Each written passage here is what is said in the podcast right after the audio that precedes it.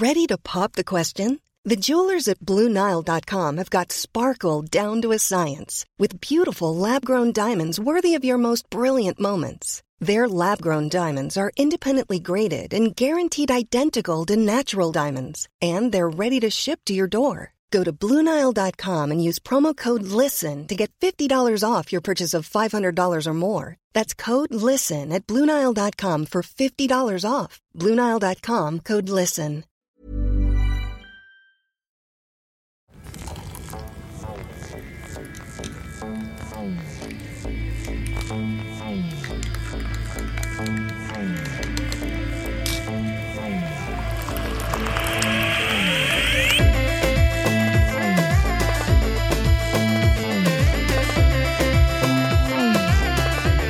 Nana.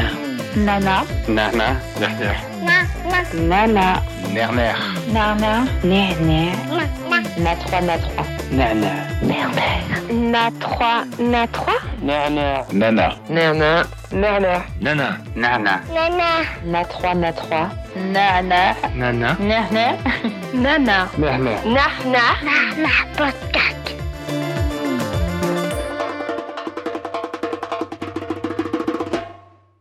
L'été 2020, motivée par une discussion avec ma psychologue qui me rappelle à quel point je connais mal l'histoire de ma famille, je décide de m'acheter un micro-enregistreur et me persuade d'interviewer mes parents.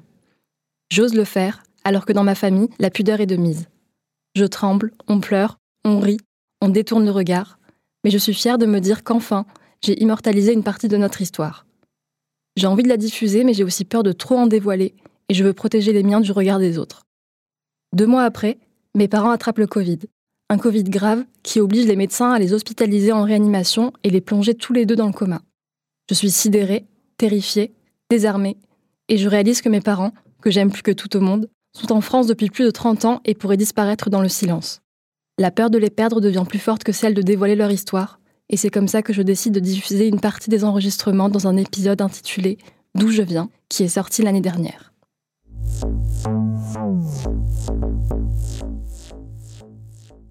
L'urgence de capturer la mémoire, d'écrire et d'inscrire nos récits de vie dans la grande histoire, c'est ce qu'a réalisé avec brio Lina Swalem dans son premier long métrage L'heure Algérie, sorti en octobre dernier.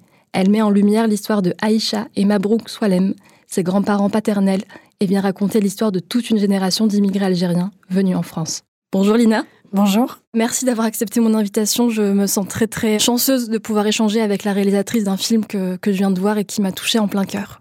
Merci beaucoup. Bah, ton introduction euh, m'a donné les larmes aux yeux dès le début, donc ça commence bien. ouais, je pense que ça va être un peu la thématique. Ouais. euh, Mais c'est vrai qu'il y a beaucoup de points communs en ce que- entre ce que tu viens de décrire et ce que moi j'ai vécu euh, au moment où j'ai décidé de faire le film. J'ai vu le film un an après que ce soit arrivé. C'était un peu la date anniversaire de, de tout ça. Mes parents vont mieux aujourd'hui, mais ça a résonné d'autant plus en moi parce que j'ai compris. En fait, cette urgence, j'ai compris cette peur de se dire ils vont disparaître et, et j'aurais pas crié au monde entier euh, qu'ils sont avec euh, toute la fierté et l'amour que j'ai pour eux. Donc, euh, donc pour ça, merci. Merci. Donc je voulais savoir si tu, si tu pouvais nous parler de la place de la parole dans ta famille. Qu'est-ce que tu savais de l'histoire des tiens avant le documentaire? Au départ, je trouvais pas de financement en France, donc j'ai dû pitcher le film dans plusieurs plateformes de, de production, dans des festivals en Afrique du Nord et au Moyen-Orient. Je l'ai pitché en Algérie, en Tunisie, au Maroc, euh, en Égypte aussi. En fait, moi, je suis euh, donc moitié palestinienne de ma mère, moitié algérienne de mon père, dont mon père en plus étant né en Auvergne. Et donc, je suis, donc ma mère est arrivée euh, à l'âge de 30 ans en France, donc je suis un mélange de deuxième et troisième génération, disons. Et, c'est vrai qu'il y a une grande différence entre la façon dont la mémoire se transmet du côté paternel algérien et la façon dont la mémoire se transmet du côté maternel palestinien. Et en fait, euh, dans ma famille palestinienne, la... c'est en se racontant qu'on se délivre, c'est par les mots qu'on survit, puisque c'est une histoire aussi occultée, alors que dans ma famille algérienne, c'est dans le silence euh, qu'on avance. Et en fait, on se cache un petit peu, on cache la vérité euh, dans, le silence, comme si les mots allaient révéler des choses trop euh, traumatiques ou trop, trop poignantes ou trop dures à, à expliquer, à transmettre. Donc c'est vrai que du côté algérien, j'ai toujours grandi dans ce silence, qui est un silence que je voyais, mais que je questionnais pas au départ, auquel on était tous un peu habitués. Et puis il y a aussi, voilà, quand on est enfant, adolescent, on se pose pas forcément ces questions-là. Je pense qu'aussi je suis une génération euh, comme la tienne où on se pose beaucoup plus de questions, où on ose les poser, parce que je pense que les gens se sont toujours posé des questions. Mais je sais que pour la génération de mon père, c'était inconcevable de poser des questions à ses parents, parce que ça remettait en question aussi tout le sacrifice qu'ils avaient pu faire, des choix qui en fait ne sont pas des choix, parce que cette immigration-là, cet exil-là est un non-choix. Ces vies-là ne sont pas des vies choisies. Et, c'est vrai que c'est au moment où mes grands-parents se sont séparés, après 62 ans de mariage, au moment où j'ai appris ça, que tout d'un coup, ce silence était devenu pour moi euh, impossible à, accepter. C'est-à-dire que j'avais besoin de le comprendre. Je voulais briser le silence, euh, comprendre pourquoi on m'avait jamais rien raconté.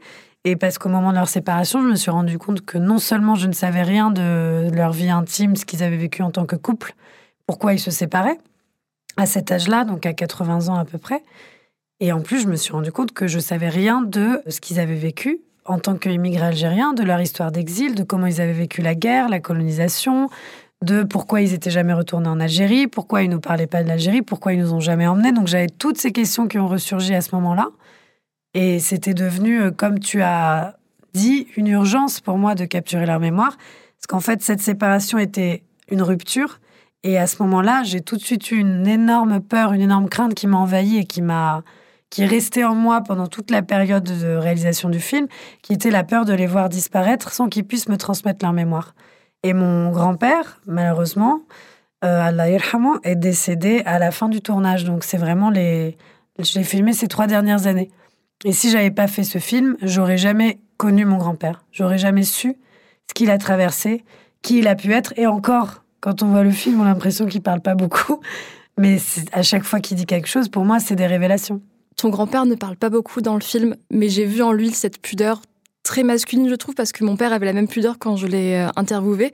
Mais on voit dans son regard, on sent que c'est compliqué pour lui, mais qu'il le fait aussi par amour pour toi. Donc, euh, donc je comprends à quel point ça a de la valeur. Et, et euh, je voulais parler aussi du rapport avec ton père, parce que tu dis qu'il pose pas forcément de questions, mais je vois quand même que depuis toujours, il filme. Ouais. Il filme beaucoup, beaucoup euh, tes, ses parents, tes grands-parents. Et tu as d'ailleurs euh, beaucoup utilisé ces archives lors de ton film. Pourquoi, à ton avis, il filmait tous ces moments de vie en, famille? Bah, Justement, c'est une question que je lui pose dans le, dans le film, parce qu'au moment où mes grands-parents se sont séparés, mon premier réflexe a été d'aller regarder ces images, parce que je savais que ces images existaient. Mon père nous a toujours filmés quand on était petite.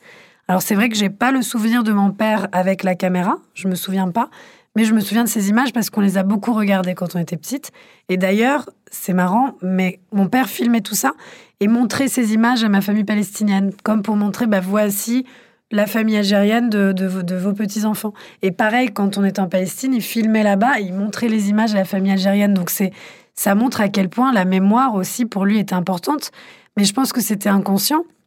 Et quand j'ai revu ces images au moment de la séparation de mes grands-parents, je les ai vus pour la première fois avec un œil adulte et avec une pensée derrière, une réflexion, euh, surtout avec la séparation en tête, en, essayant de regarder mes grands-parents dans ces images, la façon dont mon père les filmait, et j'essayais presque de trouver des réponses à travers ces images.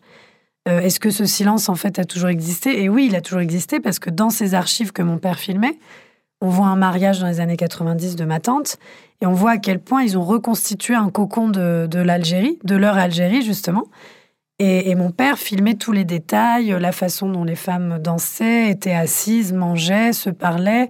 Il, il faisait des zooms sur ma grand-mère, des zooms sur mon grand-père, des zooms sur les enfants, le rideau entre les deux, entre les hommes et les femmes, qui n'était pas très bien mis. et en fait, moi, j'avais l'impression que c'était une salle immense. Quand je suis retournée la voir aujourd'hui, c'est une toute petite salle des fêtes, mais c'est filmé de telle sorte que c'est tellement un monde. On a l'impression d'entrer dans un monde. Et c'est aussi pour ça que je demande à mon père, est-ce que toi, en filmant tout ça, tu cherchais aussi des traces de, notre mémoire parce qu'on ne te racontait rien? Et je pense que mon père n'était pas forcément conscient, mais, mais que oui, il cherchait à garder des traces de son histoire, puisqu'il y avait un silence autour. Euh, il cherchait à capturer quelque chose d'une mémoire que peut-être euh, il sentait n'allait pas toujours euh, perdurer. Et en tout cas, même s'il n'avait pas toutes ces réflexions, c'était des choses importantes à filmer pour lui. Et donc, quand j'ai commencé mon film, je me suis dit, mais en fait, est-ce que je suis en train de continuer quelque chose que mon père a entamé, même si c'est de manière inconsciente?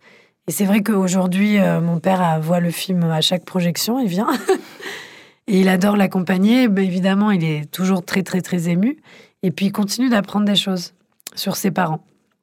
Et d'ailleurs, quand tu revois les images du mariage de ta tante, tu dis que tu pensais que ces images avaient été prises en Algérie.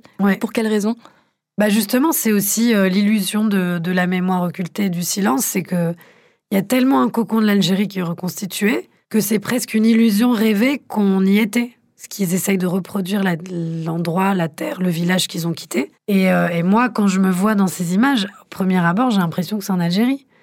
Et je sais que c'est pas en Algérie, mais c'est aussi ça l'exil, c'est qu'on, en fait, on nous transmet euh, une culture d'un endroit perdu. À la fois, on voit que nos grands-parents n'ont jamais vraiment trouvé leur place. Nous, on est né en France, donc notre place est ici, mais on sait qu'on vient aussi d'ailleurs et qu'on a une forte euh, transmission culturelle d'ailleurs. Et cet ailleurs est fantasmé, et donc on le fantasme aussi dans le présent. Et je trouve que c'est au-delà de, de, de, la notion d'appartenance identitaire ou géographique à une terre, c'est aussi comment on se crée un espace mental avec tout ce qui nous constitue et comment on se trouve aussi des espaces intermédiaires dans lesquels on peut exister pleinement dans toute notre complexité, parce que justement, on est toujours tiraillé entre cette binarité, est-ce que tu es ici, est-ce que tu es de là-bas, qui peut être très violente aussi euh, quand on vit en France, de toujours essayer de nous mettre dans des cases et qu'on ne peut jamais se définir de la manière dont on veut.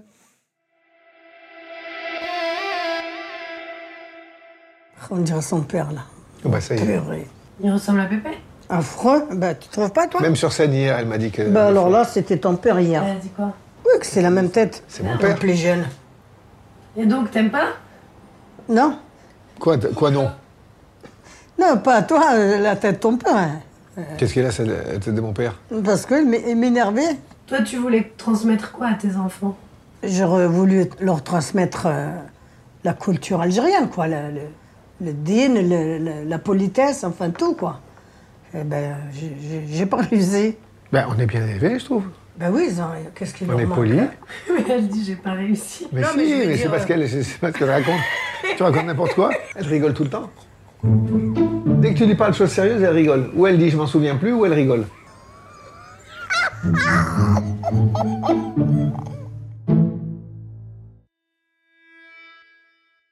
Ton film, en plus d'être très émouvant, très touchant, il est aussi très drôle. On découvre tes deux grands-parents qui sont très très différents dans leurs réactions, dans leur manière de te répondre. Est-ce que tu peux nous raconter un petit peu comment ils ont réagi quand tu leur as annoncé ce projet de, film? Au départ, je ne l'ai pas vraiment présenté comme un projet de film. J'ai dit, bon, bah, je vais vous filmer, je veux raconter votre histoire. Et c'est vrai que ma grand-mère, quand. Euh, enfin, ça faisait plusieurs années que je lui disais, un jour, je viendrai te filmer. Parce que j'osais jamais lui poser des questions. Donc à chaque fois, je me réfugiais derrière. Un jour, je te poserai des questions. Un jour, je viendrai te filmer. Donc elle rigolait. Ce jour est arrivé. Et quand j'ai appelé euh, ma grand-mère pour dire bon bah j'arrive, je vais passer un mois et demi euh, ou deux mois à Thiers, ça m'arrivait jamais puisque j'y allais quelques jours. Et puis ma grand-mère venait souvent nous voir à Paris d'ailleurs. Et du coup, elle était hyper contente. Elle m'a dit ah je suis trop contente que tu passes du temps avec moi. Mais qu'est-ce que tu vas, qu'est-ce que tu veux que je raconte? Elle était un peu gênée. Je dis bah t'inquiète pas. Et en fait, comme je filmais seule, que j'avais pas d'équipe, donc j'étais seule à la caméra, seule au son. Évidemment, les premiers jours, elle rigolait un petit peu. C'était un peu bizarre d'avoir la caméra. Puis parfois, elle parlait, elle me disait "Tu filmes là Je dis "Je filme tout le temps." c'est quelques jours à s'habituer. Puis rapidement, la présence de la caméra, c'est c'est fait oublier très très vite, puisque comme j'étais seule avec elle, c'était vraiment notre relation, notre complicité.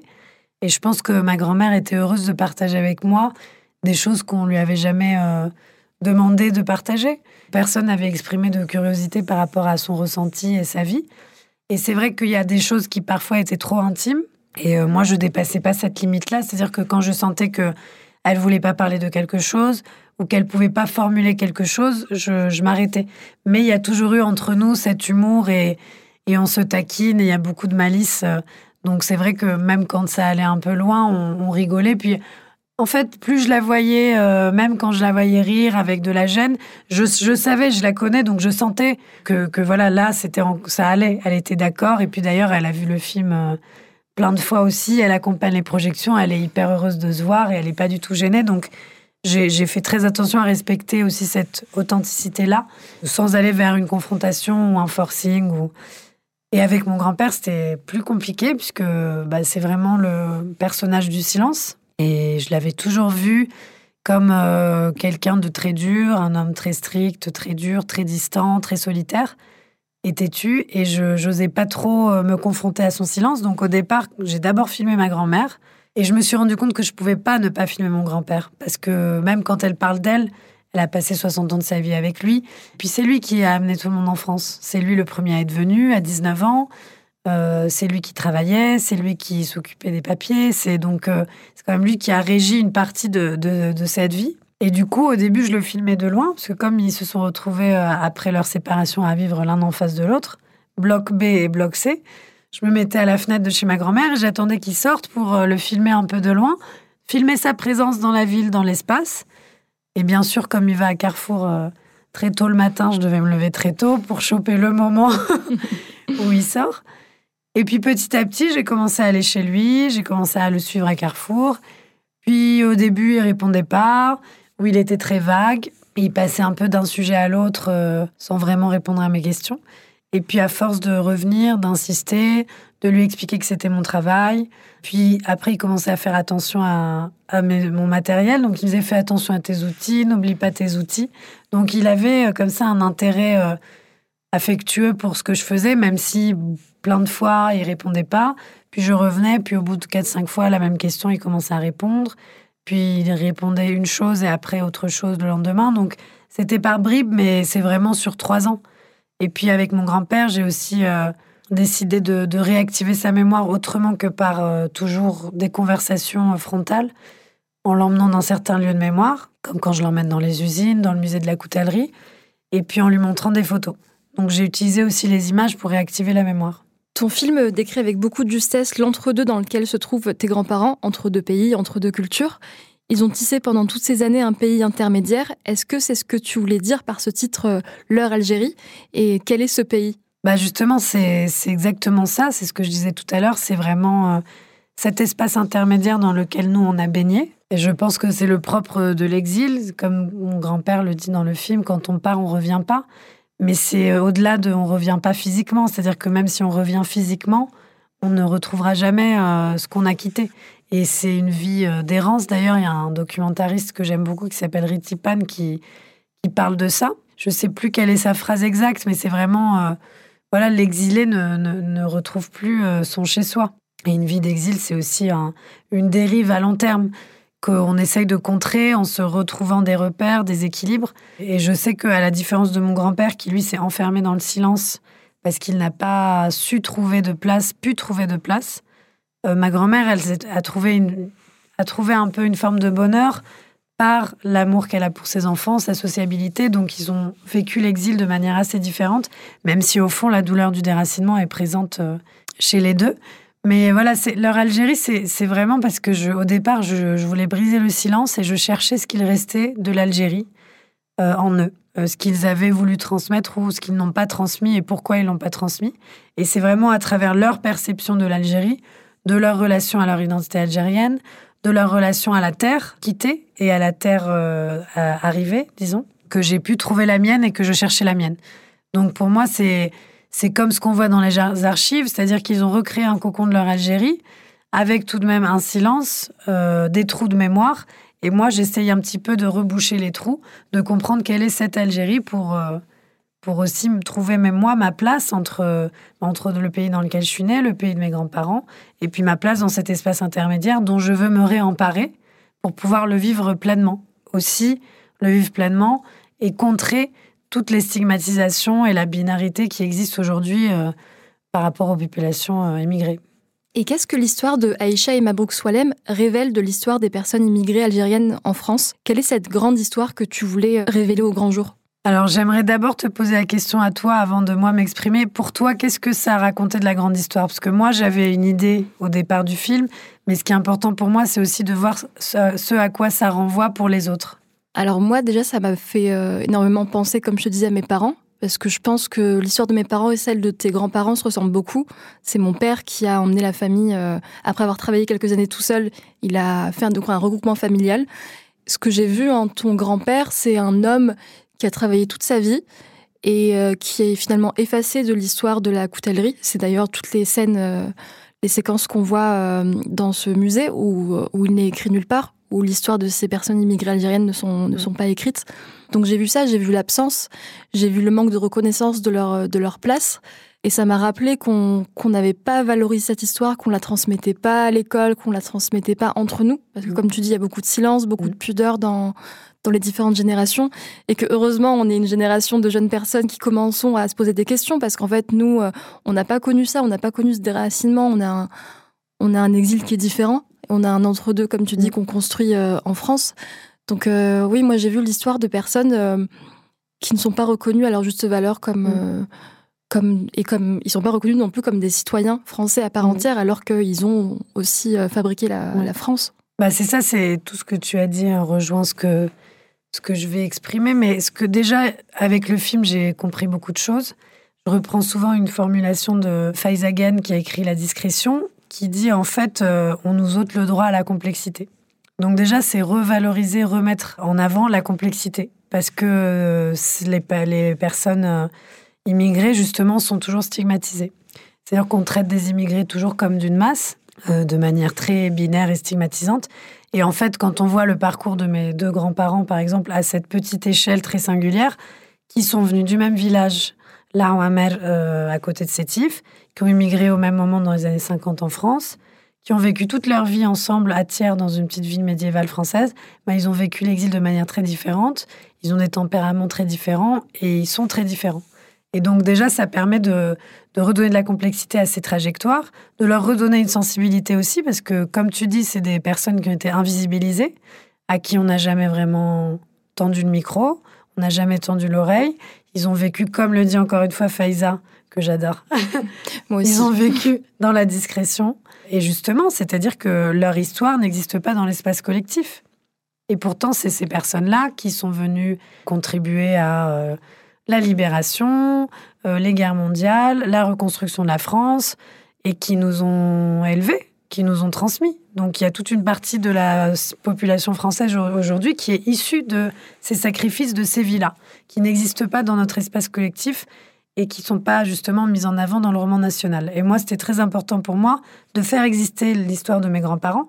Alors quand je faisais le film, je savais pas à quel point elle allait résonner ou pas et les gens allaient pouvoir s'identifier ou pas, mais je sentais que c'était pas qu'une histoire personnelle, que c'était une histoire commune à beaucoup, évidemment avec euh, des différences entre chaque famille et, et, chaque parcours, et que même au-delà de l'immigration euh, nord-africaine et algérienne, c'est aussi il y a beaucoup de choses communes avec le, les déracinés de, partout. Même parfois, euh, on voit des cas je vois des gens qui me parlent de, de, de ce qu'ils ont vécu dans leur famille parce qu'ils ont été déracinés de leur village et emmenés à la ville. Donc il y a beaucoup de, strates de lecture.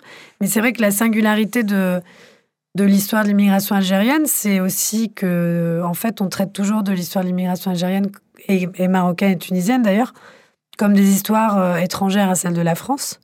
Alors que dans le cas de l'Algérie, la France a colonisé euh, l'Algérie pendant 132 ans. Donc, euh, de parler de ces personnes-là comme des étrangers, euh, c'est complètement contradictoire parce que on les a appelés indigènes, on les a appelés français musulmans, on les a considérés comme des sujets de l'Empire français et maintenant ils sont étrangers. C'est très triste justement de voir que nous, à notre niveau, notre génération, il y a toujours des moments où on ne nous considère pas tout à fait français ou alors si on nous considère français et française, il faut qu'on efface tout ce qui est autre, une autre identité. Et donc c'est très compliqué de, de trouver sa place comme ça. Et à la fois, il y a un silence dans les familles, mais il y a aussi un silence euh, de l'histoire, un silence, euh, je sais pas comment l'appeler, un silence national. Euh, à l'école, on n'apprend rien de cette histoire-là. C'est-à-dire que moi, je, je me souviens, au lycée, il y avait peut-être un paragraphe sur, sur l'Algérie, et puis il y avait deux pages sur les colonisations, alors que c'est une histoire française la France a été un empire colonial euh, euh, énorme et très puissant. Et euh, beaucoup de gens en France aujourd'hui sont issus de ces histoires-là. Et moi, j'ai fait des études d'histoire, donc je pense que j'ai toujours eu l'envie et le besoin de comprendre le passé, de comprendre l'histoire. Parce qu'en fait, quand on, bah, surtout après, les historiens disent tous la même chose, on est un peu chiant. Mais en fait, il n'y a que en, en comprenant le passé qu'on peut avancer. C'est-à-dire tout ce qui se passe aujourd'hui euh, dans le monde vient de ce qui s'est passé. Donc, il euh, n'y a, rien qui vient de nulle part. Et c'est vrai qu'en histoire, euh, c'est à ma troisième année d'histoire, parce que j'ai fait études des sociétés arabes contemporaines, que j'ai choisi cette option, que j'ai vraiment découvert, pas découvert parce que je la connaissais, mais découvert en détail, appris en détail l'histoire de la colonisation française en Algérie et des protectorats au Maroc et en Tunisie. Donc, C'est des doubles et des triples silences.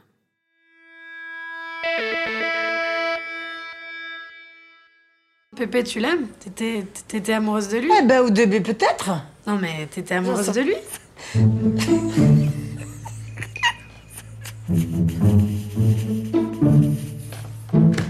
Qu'est-ce que tu veux que je te parle avec ta petite- Oh, Léna, Léna, tu demandes trop. Tu veux qu'elle revienne habiter avec toi Mémé? Ouais, mais. euh, oh. Elle fait ce qu'elle veut. Moi, je suis tranquille.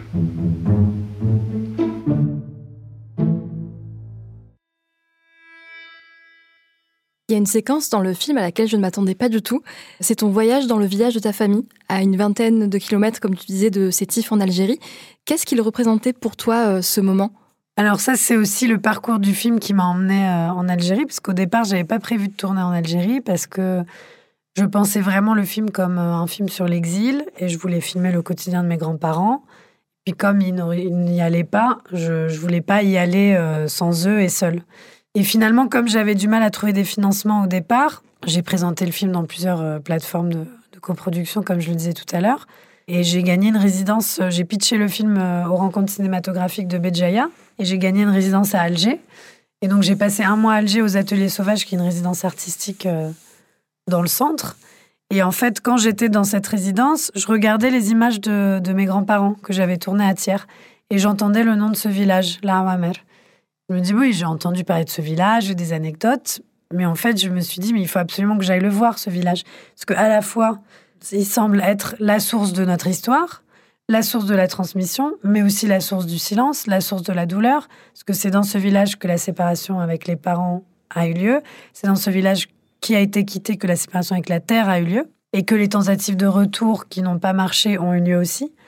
Et en fait, je, je suis allée sans vraiment savoir euh, ce que j'allais trouver, si j'allais filmer. J'ai pris la caméra. Et en fait, en arrivant, j'ai découvert euh, déjà cette neige.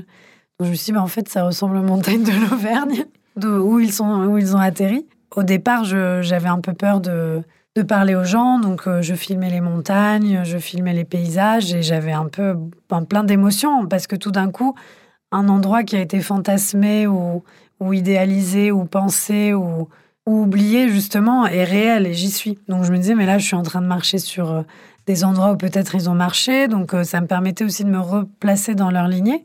Et à la fois, j'étais complètement étrangère à ce lieu. Et à un moment, il y a un vieux monsieur, un hajj, qui, passe et qui me dit Mais qu'est-ce que tu fais ici? Donc j'ai dit bah, Je suis la petite fille de Mabrouk euh, Soualem. Et donc là, il me dit Ah, bah, la maison des Soualem est juste derrière. Donc en fait, j'étais devant, de dos, en train de filmer les vaches qui buvaient euh, l'eau de la neige qui coulait, qui était très mignonne. Et donc je me retourne et là, j'ai le cœur qui bat. Je me dis Oh là là, je sais pas comment je vais faire. J'ai- Je sais pas si j'ai le courage, la force de parler à des gens, de la famille, de. Tu vois, je sais pas ce que je vais apprendre, je sais pas ce qu'on va me dire. Et finalement, j'ai toqué. Au début, personne n'a répondu. Je dis ah ouf, il y a personne, c'est bon, je vais repartir. et puis il y a trois, il y a trois messieurs qui sont sortis. Et en fait, c'était des- les petits neveux de, de mon grand-père, des gens de la famille. Et donc j'ai passé euh, toute la journée avec eux et, euh, et c'était très émouvant parce que il me parlait de mon grand-père avec son chapeau. Donc euh, déjà, je, je me- tu- il y avait cette visualisation du personnage qui arrivait avec son chapeau à chaque fois. Et puis ils me disent, euh, la première chose qu'ils me disent, ils me disent Ah, mais Aïcha et Mabrouk, euh, ça va pas trop en ce moment. Je dis Mais comment, comment vous savez ça? Ils me disent Mais parce qu'il nous a appelés. Et donc je me suis rendu compte qu'en fait, mon grand-père les appelait. Et moi, je vois jamais mon grand-père au téléphone, il passe jamais de coup de fil. Et je me dis Mais en fait, quand on n'est pas là, quand il est seul, il a un lien qui conserve, mais sauf qu'il nous raconte pas. Donc nous, comment on peut savoir ça? Et j'ai trouvé ça très émouvant, très fort de découvrir des choses sur mon grand-père, d'aller jusqu'à là-bas pour découvrir des choses sur lui, ce lien. Et puis ensuite, j'ai ramené ces images à mon grand-père pour partager avec lui. Et ça a été un moment très très fort dans le film. Je ne vais pas le spoiler pour ceux qui n'auraient pas vu. Mais c'est vrai que ce voyage qui au départ n'était pas prévu a été euh, enfin presque la clé du, du film. C'est vrai que ce moment répond à beaucoup de questions et euh, effectivement, sans vouloir révéler euh, le film, euh, c'est un grand moment d'émotion et, et de fierté pour, pour toi et toute ta famille. Pour finir, j'ai vu que ta grand-mère t'accompagnait régulièrement pendant la promotion euh, de ton film et je me demandais comment elle vivait euh, ce dévoilement de, de votre intimité au grand public. Tu en as déjà un peu parlé de comment réagissaient ton père et, et ta grand-mère, mais, Ouais. mais je suis curieuse. Ouais. Déjà, ma grand-mère, la première fois qu'on l'a vue, on était toutes les deux. C'était pendant le confinement parce que je l'avais, j'étais en train de le finir juste avant.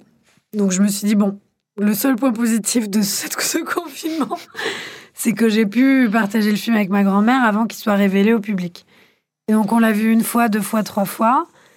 Et en fait, elle était, euh, bah, c'était un moment euh, où j'avais beaucoup d'appréhension parce que je l'ai filmé pendant trois ans. Je lui montrais un peu des images de temps en temps, mais là, c'était le montage et la narration et, et l'objet euh, fini. Et du coup, c'était magnifique parce qu'elle était vraiment elle-même en regardant le film. Elle avait exactement les mêmes émotions au même moment. Et puis, elle était super heureuse. Elle m'a pas dit, ah, t'aurais pas dû mettre ça, ou, euh, ou ça, j'aime pas, ou ça, je suis pas bien. Elle me regardait, même quand elle était gênée, elle me regardait avec les yeux pétillants comme ça, euh, toute gênée, et en même temps très heureuse. Et du coup, au bout de la troisième fois, elle m'a dit, c'est bon, je suis prête à le voir en salle avec un public. Alors, c'est arrivé un an et demi après, mais c'est arrivé quand même. Donc, à partir de septembre, là, on a commencé à faire des avant-premières pour la, sortie qui était en octobre. Et donc, euh, ma grand-mère l'a vu euh, à Lyon, à Clermont, à Thiers, à Paris plusieurs fois. Et puis là, on va aller en Algérie le montrer ensemble aussi. Et en fait, c'est hyper touchant parce qu'elle est, elle est très gênée au début. Puis après, quand elle prend un peu euh, de confiance, elle raconte des anecdotes et elle rigole et elle fait des blagues. Et puis, elle est très heureuse, très fière. Et je pense qu'elle est consciente de ce que ça représente puisqu'elle dit que sa mémoire restera vivante, même quand elle sera plus là. Et en plus, on a même fait des émissions euh, à la télé. Donc, euh, à 84 ans de faire sa première télé, c'est c'est pas rien, quoi. Bravo, je vous souhaite vraiment une très très belle continuation et merci à, à vous toutes et tous d'avoir fait ce, ce beau film. Merci beaucoup Merci, de, l'invitation. Merci. C'est la fin de cet épisode. Si tu ne l'as pas encore vu, tu l'auras compris, je te conseille de toute urgence de découvrir le film L'heure Algérie de Lina Swalem. Cet épisode a été enregistré par Alex Papy à Radio Grenouille. Il a été monté par le talentueux Morgan Perrault et est toujours produit par Lisa Omara de Pierre Lab. Comme d'habitude, si l'épisode t'a plu, n'hésite pas à le partager, à le noter et à le commenter. Ça ne coûte rien et ça nous aide à continuer le projet. Nana Podcast, ça s'écrit NA3, NA3, et c'est le podcast dédié à nos identités plurielles. À bientôt!